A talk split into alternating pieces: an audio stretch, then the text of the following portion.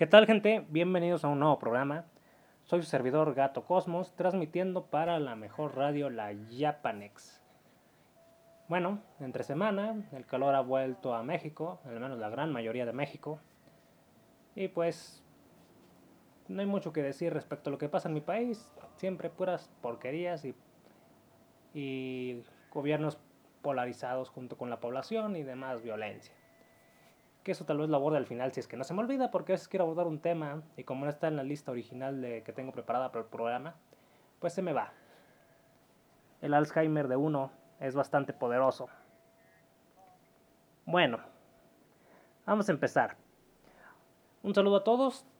Saludos a Roberto Vázquez, a Yuki Soto, al lagunero Manuel, que creo que está muerto, a Jorge Adrián Cruz Cruz, a Satanic que anda aquí en el chat, a la Kira, que ahora es anarquista libertario, y a los que aparezcan de vez en cuando a saludar en vivo.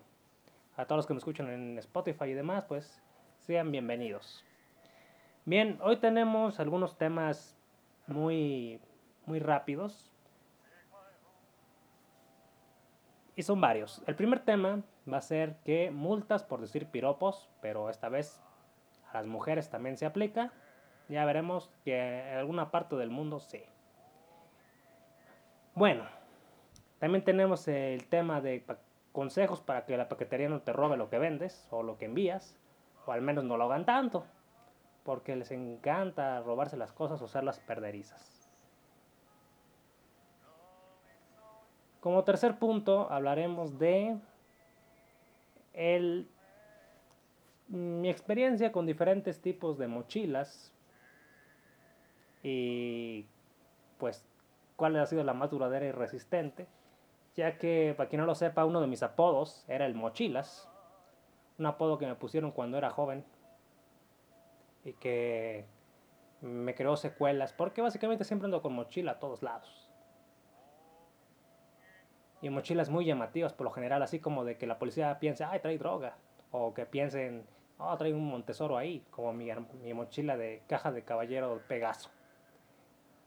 Bueno, Vamos a iniciar ahora sí con, eh, con el primer tema.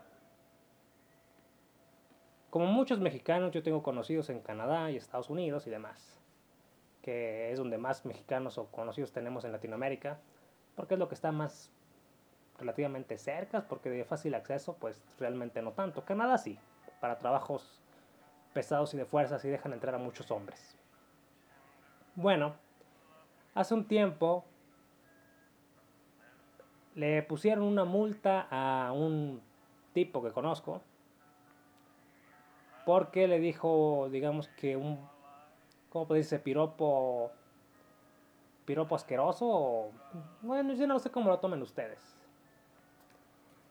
Y se lo dijo una güera, pero se lo dijo en español. Él suponiendo que casi nadie habla español por allá. Pero sí, sí saben español. Mucha gente de Canadá, aunque sea una que otra frase, como que se las enseñan en alguna materia de la escuela, no sé, y saben alguna que otra frase. Así que no se confíen que si le dicen una peladez, una rubia de por allá, pues a lo mejor sí les entiende y va a llamar a la policía para que les pongan su multa por acoso callejero sexual. Bueno, el tipo le dijo algo así como, la tipo venía comiendo un helado y le dijo, ¿quién fuera helado para escurrir en tus manos? Algo así. Se entiende el doble sentido, y se entiende que pues la tipa se enojó porque no le gustó el tipo y, ay, me da asco. Ese latino cochino. y pues como allá era la zona céntrica y los policías pasan por donde quiera o hay uno parado casi en cada esquina, hablamos de Canadá obviamente, pues le habló un policía, ese tipo me dijo esto, él no lo negó, multa y lárguese su casa por cochino. Y no crean que es una multa chiquita, es fácilmente lo que un mexicano a veces en un mes en México. Bueno, pues eso lo hizo él, ya tiene años. Pues ¿quién creen que cayó en eso? En ese mismo tipo de delito menor. Su esposa. La esposa es exactamente lo mismo que el marido y lo mismo que la criticó. Que lo criticó a él, perdón. Entonces, pues palabras exactas. ¿Han visto el meme del Android 17 de viejo sabroso? Pues eso le dijo a un rubio. Y ni siquiera se lo dijo gritándole como el acosador de su esposo, sino que se lo dijo, pues se lo dijo, digamos que al estilo Midorilla, murmurando.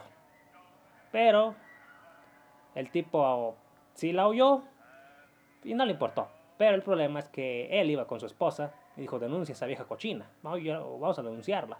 Y para no quedar mal el máquina con la esposa, pues fueron a acusarla con un policía y le pusieron su multa. Y hasta donde entendí, le mandaron a hacer una carta por escrito, por correo, eh, electrónico. No le van a enviar la carta por escrito con virus y todo. Porque eso dijo la jueza, no sé, no tengo idea. No, no pregunté la historia completa. Pero es algo común que te mandan a hacer una historia. Una historia. Una disculpa pública una disculpa por escrito. ¿Para qué? ¿Para humillar a la gente? Pues supongo que sí. Pero pues de un simple viejo sabroso, pues ahí tiene su multota de, pues, algunos cientos de dólares. En fin. Aunque los de cientos de dólares no, estoy seguro, pero sí me dijeron que era mucho para, para allá. Bueno, dice Satanic hay mucho ruido por allá. ¿Por qué hay fiesta de algo? Nos vemos en el podcast. Ok, cuídese, caballero. Bueno, al final, pues, le dieron su multa y los dos ya están multados por la misma idiotez, así que por algo se casaron, son igual de. de cochinos, no sé cómo decirlo. Igual de acosadores. No sé, lo peor es que son pareja y no se reclaman eso el uno al otro, se reclaman la multa. Y yo, bueno, en un país como Canadá, donde los desfiles gays están llenos de desnudos, en la Ciudad de México también, ¿eh? aunque no lo quieran aceptar. Es más, nunca se paren por ahí ni llevan a sus hijos porque hay pura degeneración. Y bueno, la conclusión es que pues si iban a hacer esas estúpidas leyes para combatir el acoso, pues está bien que se pueda denunciar a ambos sexos. Aunque yo creo que le hicieron caso a la denuncia porque quien puso la queja era la esposa del tipo. Si el tipo la pone, a lo mejor se ríen de él ni le hacen caso. Esa es una de mis teorías. Bueno,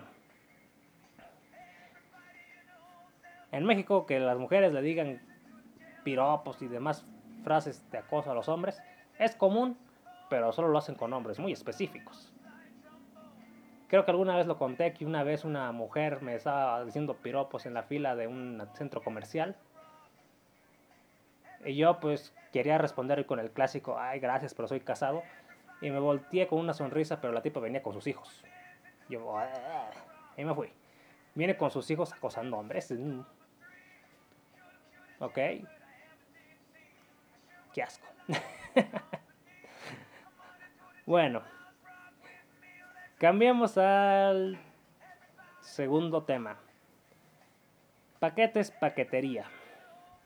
Las ventas online, en mi opinión, ya no son el mismo negocio que antes, porque antes eran de particulares, que al ser minoristas y no tener locales y demás, podían dar mejores precios que grandes empresas, pero Mercado Libre y otra empresa que de por ahí de ventas, pues empezaron a cobrar impuestos porque el gobierno se los exigió.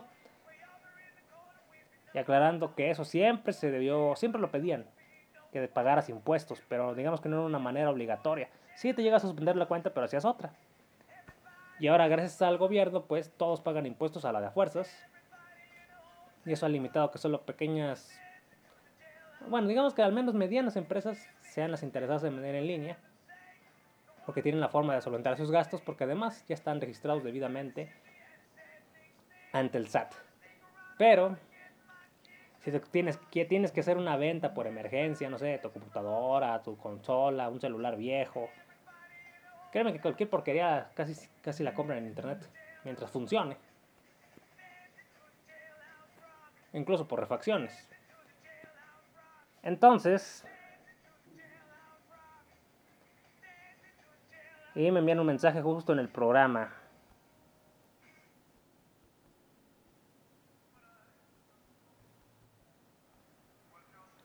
Ok, me envían mensajes justo en el programa, ok. Siempre hacen eso. No me envían mensajes a ninguna otra hora, nomás que el programa. Bueno. Y volviendo al punto del tema de hoy. Pues yo les puedo recomendar dos o tres cosas para que su paquete llegue lo mejor posible. Uno, no le envíes en la caja original del paquete y si lo vas a hacer, que sea dentro de otra caja. ¿Esto por qué? O sea, pues sí, envíalo en la caja original, pero que no se vea lo que es. Porque créanme que en las revisiones policíacas, militares y demás, si ven algo que les guste, descaradamente se lo llevan, sobre todo si es un paquete chico, e incluso aunque no sea tan chico. Entonces, pues, una cosa que me llamó mucho la atención en alguna ocasión fue en una paquetería que estaba en la central de autobuses, donde paquetes chicos y pequeños los aventaban como si fueran pelotas. Primero aventaban los grandes, luego los medianos y hasta el final aventaban los chiquitos en una especie de cesta gigante y luego ya la subían en la camioneta o camión o tráiler incluso. Y a veces en los autobuses que se los echan entre, entre los maletas, pues ya digamos que es negocio doble. ¿Y qué es lo que pasa? Pues estoy seguro que han roto muchas cosas así, han descompuesto muchas cosas así. Me han llegado tocar cosas que llegan defectuosas porque seguramente las golpearon o otras simplemente desaparecen. En lo que le meten mano, en lo que los perros que están buscando drogas andan ahí, pues muchos aprovechan para hacer un trabajo deshonesto y por eso las paqueterías y Mercado Libre pues ponen un seguro, aunque las paqueterías no te lo dan a menos que lo pidas y lleves un documento de lo que estás enviando y bueno, complican todo para que la gente no contrate seguros y poder robarse todo lo que se pueda.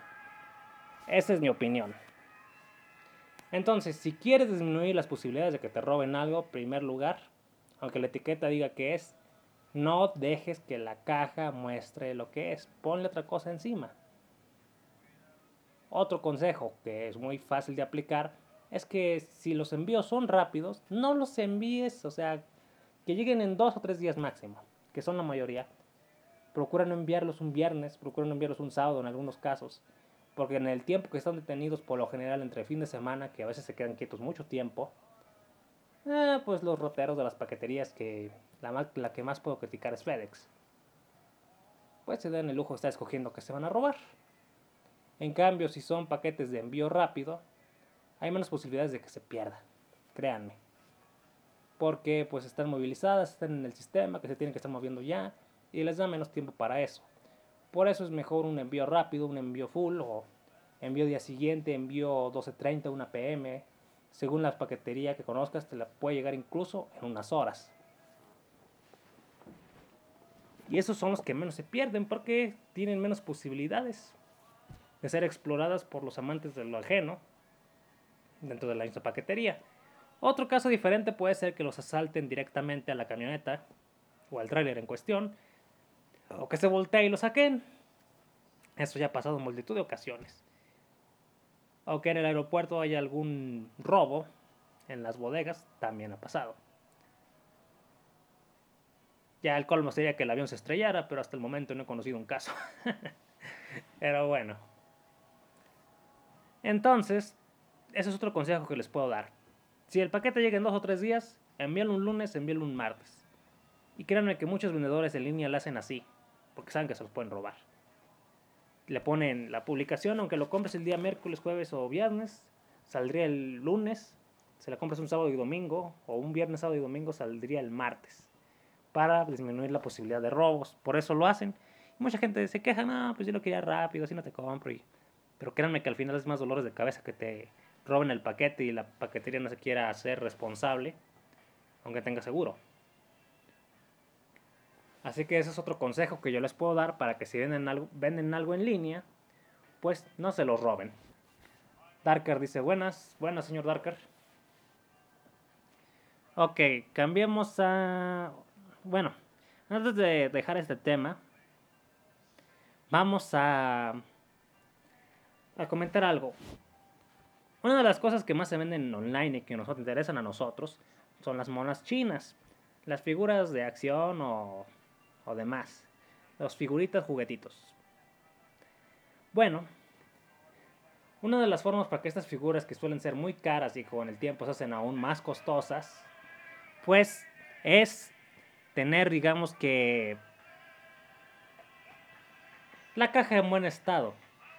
Lamentablemente me he fijado que muchas tiendas que venden figuras, sobre todo tiendas grandes, no sé si por inexperiencia o porque no saben lo que hacen, o es algún becario loco, te agarra la figura Canon Midclock mm, Canon Geminis Midclock, pues las agarra y en lugar de envolverla en una bolsa y ponerle otra caja y subirle burbuja, no, agarra la caja, la, le pone cinta, así como estoy diciendo, le pone cinta de esa adhesiva transparente y luego le pega todavía la etiqueta abajo de la cinta de la paquetería en cuestión. Se ve que es. Y no sé si hay algún ratero que se interese en una figura de Saint Seiya. Sí, puede ser que sí. Una figura, de, ¿cómo se llama esa mona verde de God Bueno, la bruja esa que siempre venden figuras sexualizadas. Y que donde quiera veo memes al respecto. CC. Creo que se llamaba así, no recuerdo. Algún degenerado se la va a robar. Porque le llamó la atención o porque sabe los precios. Yo debo decir que a mí me robaron unos tazos de los Caballeros del Zodiaco. Y estoy seguro porque algún idiota pensó que era algo muy valioso y se los robó, o era coleccionista, o por la forma en la que venía envuelto en una cajita de lujo, el tipo pensó que eran joyas, las abrió y ni las cerró bien y, y se robó como la mitad. Así de mal están las cosas. Les digo porque yo las envié. Se envolvió en cinta, se cerró bien, se dejó en, un lugar seguro y se recibió bien por parte del transportista y llega abierto sin la mitad de las cosas. Y bueno, con respecto a las figuras, recuerden que el empaque es una de las cosas más valiosas, así que no hagan esa idiotez de enviar una figura y todavía ponerle la etiqueta súper pegostiosa que es casi imposible de quitar de DHL o de estafeta o no sé. No hagan eso, por Dios. Aparte de que aumenten las posibilidades que se la roben, le están quitando un gran valor monetario a lo que están enviando o vendiendo. Sí, dice, dice este que sí es CC. Ok. Y que aguante las monas chinas. Perfecto.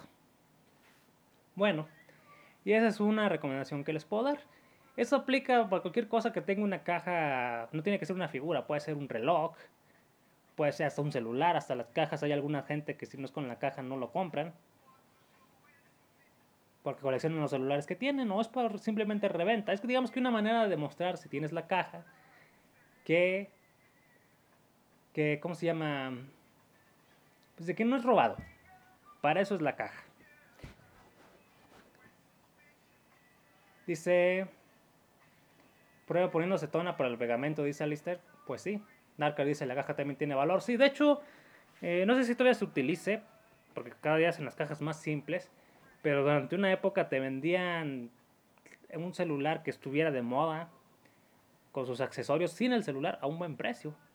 Porque sí tenían un valor. Te la vendían en 10, 20, 30 dólares. Sobre todo de modelos costosos. Y la gente que no le importaba, pues se quedaba con el celular para usarlo pero los demás lo vendía porque pues cargador o puedes comprar cualquier genérico. Eso es una cosa que yo sí hacía. Me compraba un celular, ya no lo hago, ya no me compro celulares caros. Pérdida de dinero, diría yo. Me compraba un celular más o menos costoso, guardaba la caja, guardaba los accesorios y los vendía. Y, tenía un mismo, los mismos audífonos para todos los celulares o Wallman y demás. Entonces, vendía los demás y te recuperabas mm, alguna pequeña o gran cantidad de lo que te costó el maldito teléfono. Con decir lo que los audífonos Bluetooth de un teléfono que tuve valían como 900 pesos. Que para México pues sigue siendo un buen dinero. Y a mí no me interesaban los audífonos Bluetooth porque se me hacían grandes, estorbosos y eso estarlos recargando me pareció una estupidez. Digo, ya es suficiente tengo con estar recargando el celular para también estar batallando con los audífonos. Bueno, Y como decía, en el centro juguetero, lugar donde yo suelo comprar cosas de anime y sobre todo de Saint Seiya, siempre son, fanáticos de Saint Seiya los de ese local. Tienen figuras de muchas cosas, juguetitos normales, pero de repente meten figuras de los caballeros del zodiaco de las más caras. Una vez fui a comprar un reloj y me lo dieron en una bolsita. Oye, no tiene la caja. ¿Necesita la caja? Pues sí. Es que es parte de la, del valor del producto si lo quiero revender después y como que sí agarró la onda, se fueron a la bodega y estuvieron buscándola como 10 minutos y sí la encontraron. Y aquí tiene su cajita. Ah, bueno. Eso es lo bueno de conocer a alguien que entienda el valor de esas cosas. Ok. Ahora bien, si vendes algo como un póster de cine, eso se lo digo a todos los trances de Cinemex, que son los que por suerte ya están quebrando o quebraron, ya ni sé.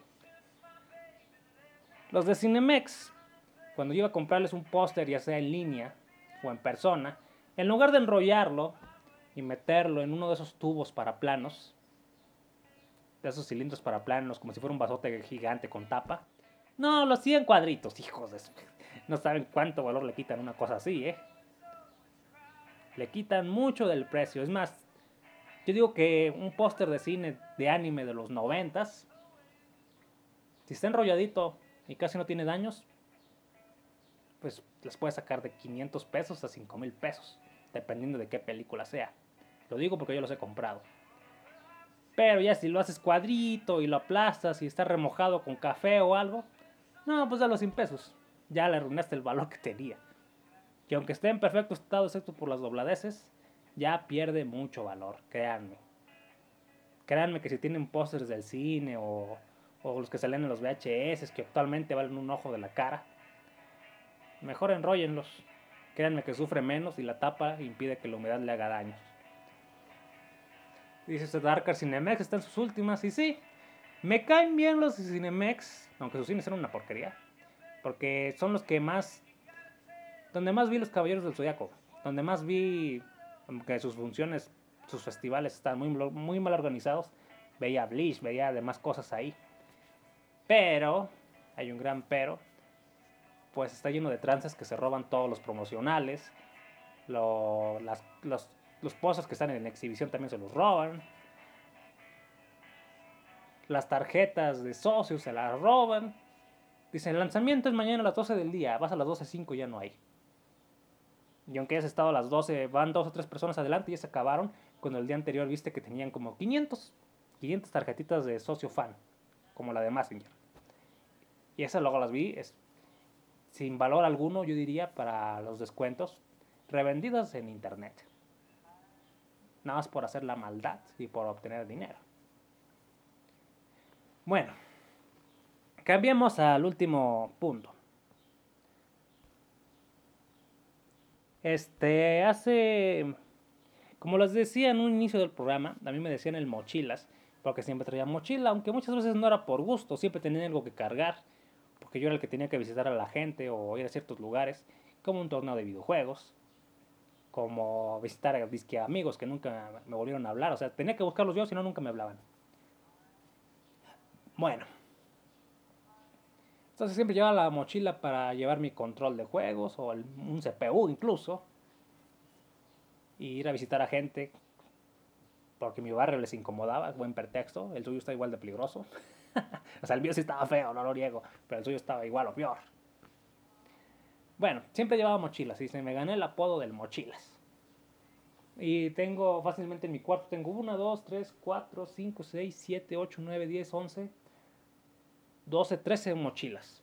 Entre morrales, mochilas y mochilas gigantes y mochilas mini tipo lonchera. Buenas, Anon. Saludos, sea quien sea. Bueno, y después de estar usando mochilas durante muchos años, pues, ¿de qué están hechas las mochilas? Hay algunas que son como los morrales hechos de tela muy gruesa, que son derivados del algodón, el poliéster. Hay otras que son, pues, ¿cuál es el material más común? Pues la polimida, que es un, pues un pariente del nylon. Ya las nylon, tienen algunos, pues, es el material más común, pero debo decir que la mayoría o el 90% de las mochilas que compras con algún personaje de anime, las puedes ver en, en la vitrina o colgadas y están preciosas las mochilas. Tengo muchas mochilas que a simple vista están preciosas, pero su resistencia es una porquería. No aguanta nada, es más, en un mes de uso ya valieron Mauser. pese a que se ven gruesas, pese a que se ven bien impresas. De hecho, lo que puedo decir es que están muy bien impresas las figuras, los, los adornos referentes a un anime en cuestión y son hechas por, digamos, por marcas no oficiales, por no decirles de otra forma. Pero la mayoría, pues, cuando le ves la etiqueta, dice Polimida o 500 o 800 no sé qué. Que es como... Digamos que es lo que marca el grosor. Y, la, y, algunas, aunque sean gruesas, se desbaratan. Como si se estuvieran desintegrando. Entonces, después de estar comprando muchas, pero muchas mochilas, debo decir que las mejores que he tenido pues son las de lona. Sí, como esas que ponen para los mercados, que luego el viento las destroza. Pues debo decir que en una mochila bien compactada, bien cosida y usando de la lona más gruesa, son casi inmortales. Tengo una mochila de lona que ha tenido cinco o seis accidentes. Me ha caído, una vez le pasó un camión encima y nomás la deformó un poquito, le volví a dar forma con las manos y y agarró otra vez su forma. Y pues la ves y se ve casi nueva, pese a todo lo que le pasó. Obviamente, si la buscas con una lupa, se le ven los talloncitos del camión y del uso. Pero esa mochila ha aguantado todo: lluvia, lodo, camión, que se caiga del tendedero cuando la lavé y, y se empuerque. Pues ha aguantado de toda la mochila si la pones del 1 al 10, actualmente, después de casi 3 años de uso, está en un 9.2, póngale por ahí. Casi, casi pasa como nueva una vez lavada. Y yo que he tenido muchas mochilas, debo decir que fue y es la mejor mochila, casi inmortal. Miren aquí tengo otra mochila. Entonces son 14. No le había visto. Este es tipo portafolio. Es un portafolio, pero tiene sus correas y te le quieres llevar de mochila para no llevártela de bolso como Joto. Dice Tarka, las de lona se rompen fácil del cierre. No se me ha roto ningún, la que tengo de lona no se ha roto del cierre nunca. Pero debo decir que tal como me dijo una chica que sabe hacer ropa, hay niveles de cierres, hay niveles de costuras y ella pues sabe hacer estas cosas y pues los, los cierres y las costuras que tiene esta cosa están a otro nivel, porque les vuelvo a decir, las mochilas de anime, las mochilas incluso que son de ciertas marcas que no les voy a dar promoción, pero digamos que son las que están de moda para los niños o estudiantes, no duran nada.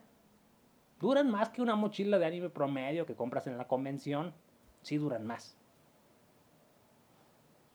Pero las que esta mochila que tengo es de trabajo. Le puedes, le puedes echar herramienta y no le pasa nada a la desgraciada. Es más fácil que se rompa mi espalda que la mochila. Y tiene unos cierres. No sé si se han fijado, pero los cierres de un pantalón, de una prenda de vestir, son pequeñitos y delgaditos. Lo que trae la mochila de lona es unas 15 veces más grande. Imagínense, el puedo poner un candado ahí incluso. Entonces, no, no, nunca se ha roto, nunca se ha desgarrado. Y aparte del cierre, tiene unos broches, que no sé cómo se llaman estos broches, de los que traen todas las mochilas. Que cuando que los cierro y los abro, los cierro y los abro todos los días. No se ha roto ninguno. Por si no te gusta usar los cierres, trae estos broches. Y en cambio en otras mochilas que he tenido, a los 3 o 4 meses, y si es una buena, al, te duran unos 10 meses, se parten de una brocha. Y esta pues ha sido la mochila más resistente. No creo que sea la mochila más bonita del mundo. No lo creo, la verdad. La más bonita que tengo es la de los caballeros del zodiaco. Y esta también es de, de cordura, lo dice la etiqueta. Cordura de 7500 deniers. Es gruesa, pero obviamente no se acerca a la resistencia de esta lona, que yo creo que es de ser unos 3 o 4 milímetros de grueso. Y si piensan que está muy pesada, sí, sí está pesada ha de pesar un kilo, un kilo 200 más o menos.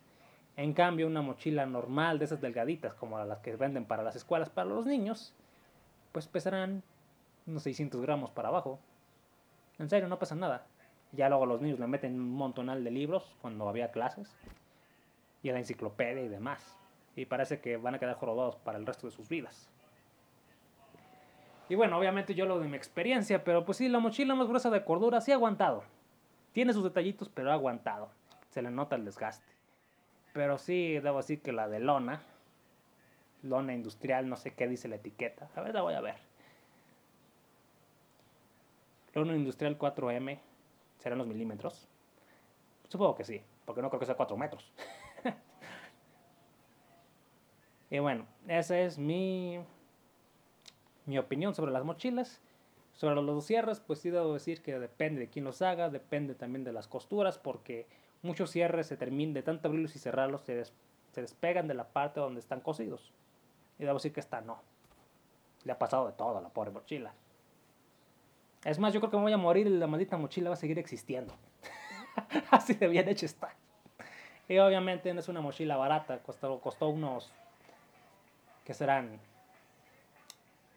Unos 50 dólares, que para México no es mucho, pero tampoco es poco, pero en cambio hay otras mochilas de marca que cuestan lo mismo o más, que me han regalado tíos o tías lejanas, como para hacerse notar y, y pues no duran, no duran lo mismo. Y bueno. Bien, vamos a cerrar el programa de hoy con otro pequeño tema. Recientemente estaba viendo en las noticias de Imagen TV. No es que la estuviera viendo en la televisión, de hecho en mi televisión ni tiene señal porque en mi cuarto solo hay antena de conejo. Y no entra la señal porque estoy en lo más profundo de la casa donde no hay ruido. Y empezaron a pasar una manifestación ciclista y dijeron que ciclistas enardecidos golpean y destrozan vehículo de conductor porque porque qué, porque los rebasó en una manifestación y, yo dije, imagen, qué gran mentira, porque esa manifestación salió en vivo y lo que pasó es que el tipo los quiso atropellar y hizo dos intentos de amague, y, pero en el tráfico lo alcanzaron, le destrozaron el vehículo y demás. ¿Estuvo bien lo que hicieron los estos? No lo creo, la verdad no. Porque solo fomentan una imagen negativa, sobre todo con los medios que están diciendo mentiras. Porque los medios dijeron que porque los rebasó le destrozaron el vehículo cuando lo alcanzaron en medio del tráfico, que gran mentira fue. El tipo les echó el vehículo dos veces para que se quitaran. El tipo venía drogado en los peores sentidos. La policía le dijo que no pasara porque no había paso y lo que intentó fue pues pasarse la brava y atropellarlos. El tipo venía hasta las chanclas y ya que le destrozaron el vehículo y que le dieron dos o tres cachetados, le salió barato, porque básicamente intentó asesinarlos. Dicen pues que la policía no lo va a tener, no le va a hacer nada, está lleno de asesinos y dieron su golpiza. Bueno, la golpiza estuvo leve, estuvo mejor lo del vehículo. Y yo dije, bueno, no, no los defiendo, no les doy la razón. Para nada, para mí. Pues digamos que lo que yo hubiera hecho si estuviera en su lugar, en primer lugar, yo no ruedo en grupo. Se accidentan más. Dice Darker, además el tipo del vehículo era policía. Bueno, con razón todos los policías que veo tienen cara de chemos y drogadictos. Si yo estuviera en el lugar de ellos, pues llamaría a las autoridades, lo exhibiría y le denunciaría y sé que no pasaría absolutamente nada. Pero eso dice uno fuera de la situación.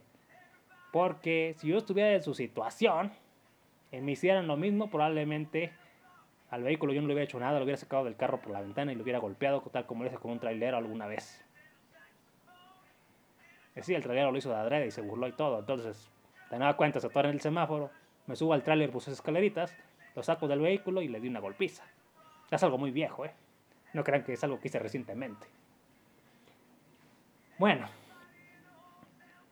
Darker sabe la historia, así que lo que sea si imagen Sé que es un canal derechista y demás, pero eso no tiene nada que ver, diría. O sea, mejor den, digan la verdad. Lo que hicieron los ciclistas por sí mismos es criticable, pese a que el tipo tentó contra sus vidas de rebajarse al nivel del asesino, pues a veces no queda de otra. Pero lo, lo que ellos hicieron mal es rebajarse al nivel de ese tipo, ya era lo suficientemente para quemarlos. No tenían que inventar que lo, lo alcanzaron porque lo rebasó y por eso lo golpearon. Eso fue una vil estupidez. O sea, con, la, con, que solo hubieran dicho la verdad, ya estaban suficientemente quemados. Yo les puedo decir algo platicando entre conocidos.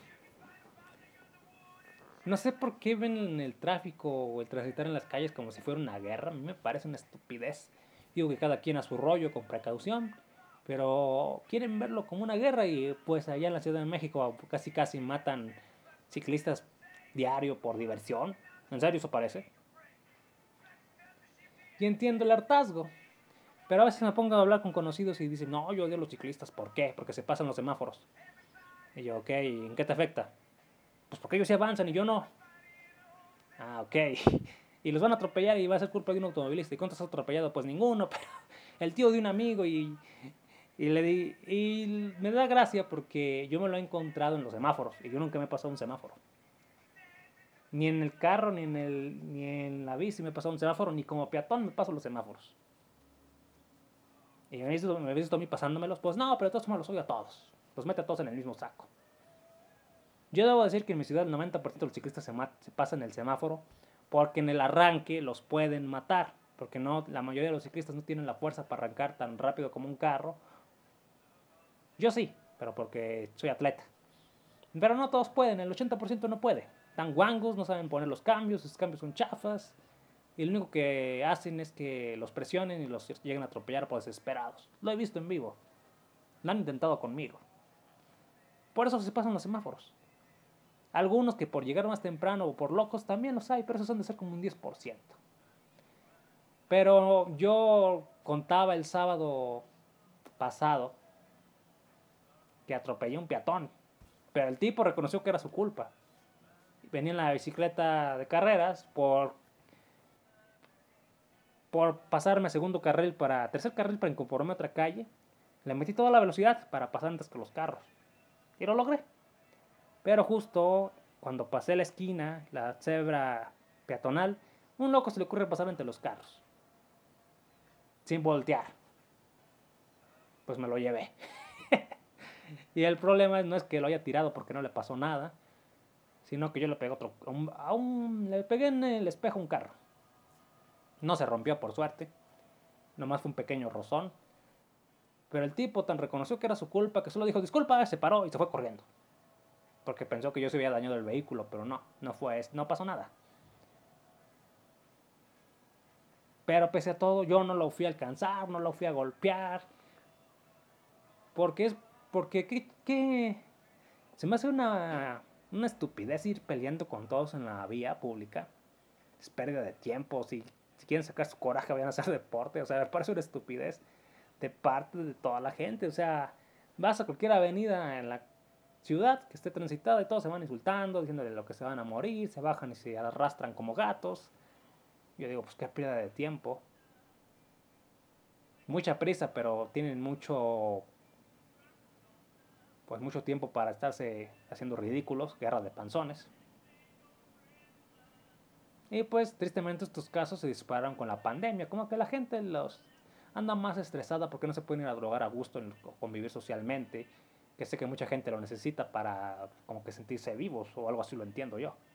Yo no, como desecho Educaise y Animaker, pues nosotros tenemos otro estilo de vida y pues los vemos desde otro punto a ellos, a los que son tan sociales. Los vemos como una especie de, ¿cómo puede decirse? Idiotas que necesitan convivir. Nosotros tenemos que convivir por sobrevivencia y solamente con la gente con la que queremos muchas veces cuando es por gusto. Ahí está una diferencia.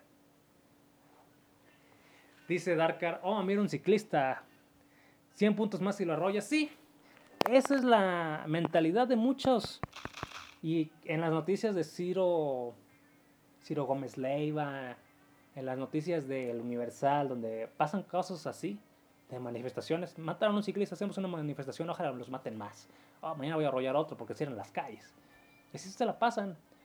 Pero pues recordemos los casos célebres de Holanda, donde pues las manifestaciones que hubo no eran precisamente pacíficas. Y hoy sabemos que Holanda el autobús prácticamente está desplazado a las puras carreteras. En la ciudad básicamente es un estorbo. Porque la gente lo quiso así tras cientos de miles de muertes viales. Y eso fue en los años 70. Y bueno, entonces, volviendo le he preguntado a gente que quién odia más, a los ciclistas, a los motociclistas, a los taxistas, a los que le pregunto a gente que anda normalmente en carro y que no se baja del carro ni para respirar. Van hasta a comprar en el carro la comida y que se la tienen en la puertita, por la ventanilla. Y por extraño que parezca, odian más a los ciclistas. Por, yo digo, ¿por qué? Los motociclistas van más locos, se accidentan muchos más, provocan más accidentes, por estadística, ¿eh? Está como un 7% de motociclistas son los que tienen accidentes provocados por ellos mismos y como 1.05% los ciclistas. No, es que los ciclistas son lentos y no dejan ir rápido, los motociclistas de periodo van rápido aunque vayan haciendo estupideces. Yo, ok, yo no sabía que los ciclistas eran tan odiados. Y esto aumentó porque por la pandemia hay el doble o triple de ciclistas en México. Y en otras partes del mundo son 10 o 20 veces más. México no creció tanto porque ya era un país ciclista en realidad. Y bueno, ¿qué va a seguir? Pues no lo sé. Ya saben que el gobierno ve a los autos como negocio y siempre les va a dar prioridad. Y a los ciclistas pues solo se les empezó a dar alguno que otro carril y demás por recomendaciones de la OMS, de la ONU, que era una forma de que la gente no usara el transporte público para morirse de coronavirus. Que ya hemos tenido algún enfermo en Japanex, creo sí. Yo fui asintomático, pero pues, no me enfermé. El virus entró, ay, no, aquí no me gusta, me voy. Y se fue. Y entonces, pues, en serio, a mí se me hace una estupidez las, los peleas en tránsito. He visto gente que se ve feo por la ventanilla y creo que ya lo contaba en una ocasión. En el semáforo se hacen señas obscenas, se bajan y se la parten. Y una vez fui vi uno de precisamente de una paquetería peleándose con un particular. Como que no tenía prisa en entregar los pedidos o ya lo iban a correr o quizás era su último día. Ramírez mañana, después de que termine su jornada, pase por su liquidación. Ah, bueno. Nomás trabajé hoy, pues el tipo pues, ah, voy a golpear acá, voy a golpear allá, voy a chocar el vehículo por allá y yo digo que eso pasó. O, ya, o quería un pretexto para que lo corrieran.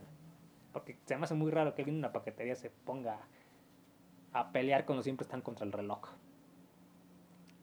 Bueno, eso fue todo por mi parte. Soy su servidor Gato Cosmos. Gracias por haberme acompañado. Así que, como conclusión del programa de hoy, pues se compran una mochila, verifiquen las costuras, el nivel de los cierres. Eh, pues el material, pues yo les recomiendo la lona. Y como segundo lugar, pues una cordura bastante gruesa. Como les dije, la que más me ha durado es de. Ya ya la aventé por allá, pero son de más de 7000 deniers que supuestamente eso es lo que indica el grosor. Bueno, también les di los consejos sobre lo de los paquetes y cómo enviarlos y cómo no pierden su valor y cómo no se los pueden robar. Espero que toda la información que les di les, les sea útil de alguna forma. Yo me despido, soy su servidor Gato Cosmos. Saludos a Darkar, a Alistair, a Lannon, que no sé quién era, pero gracias por haberme acompañado. Hasta la próxima.